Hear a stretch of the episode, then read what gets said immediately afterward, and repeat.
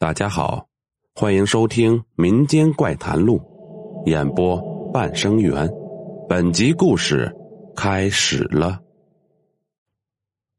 故事一，这件事情虽然说是我经历的，但是事件的主角却不是我，而是我老妈。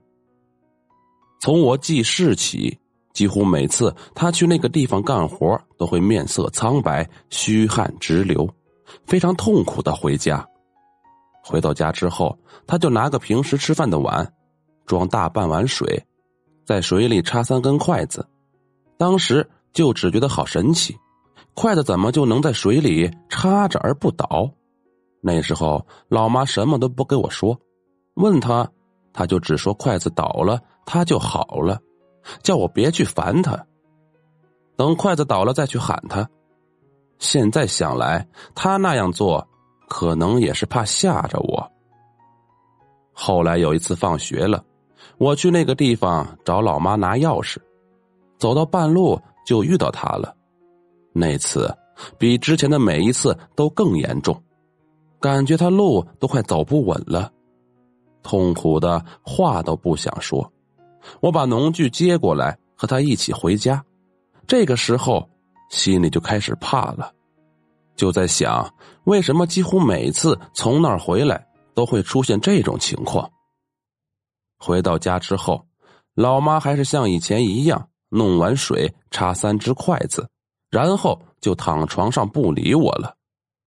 以前等不了多久筷子就倒了，这次偏偏很奇怪，等了很久都纹丝不动的。我呢又不懂事。不晓得厉害，只晓得筷子倒了，老妈就会好了。当时人也饿慌了，想老妈快点好了就有饭吃了。于是，我不作声的就跑到那碗水前，拿起菜刀，直接就把筷子砍倒了。不晓得这样的方式让筷子倒了有没有用，我马上跑去看老妈，老妈直接就问：“筷子倒了吗？”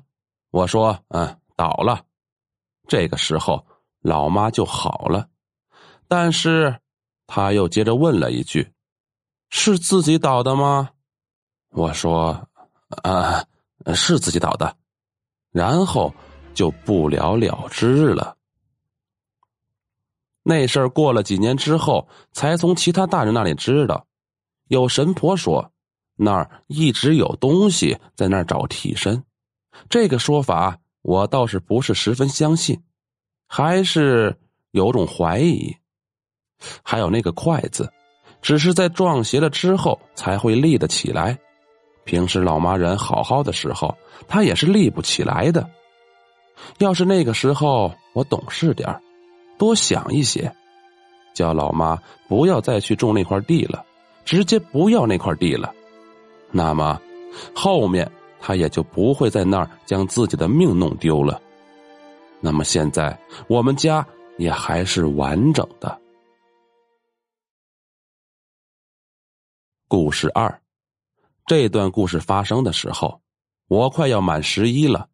这个时候，农村正在使大力的修马路，偏偏不凑巧的是，政府规划的一段路包含了我家的三座祖坟。这个时候。大家就要不要给马路让道，要不要移坟的问题产生了争执。开始的时候争论的还挺激烈的，爷爷觉得移动古坟不好，对移坟的说法提出了坚决反对。但是，偏偏爷爷的弟弟，我喊的三公，一个人固执的说绝对要移，那个响应号召的积极呀，现在想起来都觉得无语。结果，大的拗不过小的，少的拗不过老的，三公就组织起人去移坟了。因为三公的子女都不在老家，爷爷的子女在老家的多，这个时候自然就扮演了劳动力的角色。大伯、二叔、三叔都在那儿挥锄头挖，三妈和老妈就在那儿挑土。听说，在移坟的过程中。那个阴阳先生看到挖出来的骨头颜色不正常，觉得可能是踩到煞，建议我们不要移了，做点法事就停了。这个时候，那个固执的老头又出来了，还是坚决说要移，说什么都移了一半了，没得半路停下来的道理。于是，阴阳先生还是简单了做了点处理，就继续移了。结果，在移坟的事情过去了短短几天的时候，家里就出人命了。第一个出事的是二叔，他在工地上上班，结果刚到工地没多久，就从五楼掉了块干的水泥块砸头上。听说当时是水泥块砸下去了，人就马上没了，连一点挣扎的余地都没有。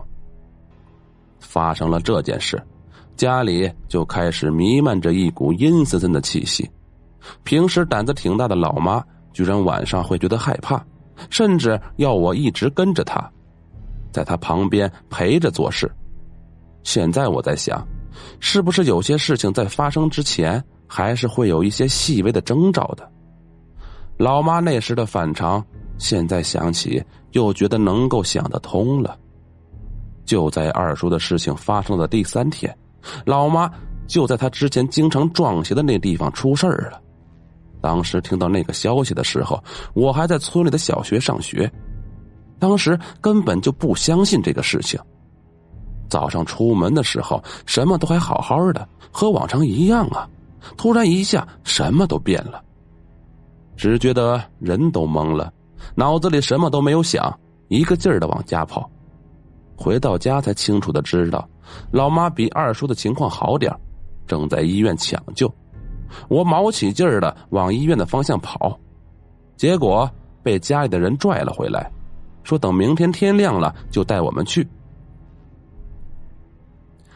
家里的人在那个时候也都吓傻了，每个人都沉浸在悲伤和害怕的阴影里，赶紧请人来看是怎么回事请了好几个，他们说的我都快记不清了，只记得有人说是中了吉萨。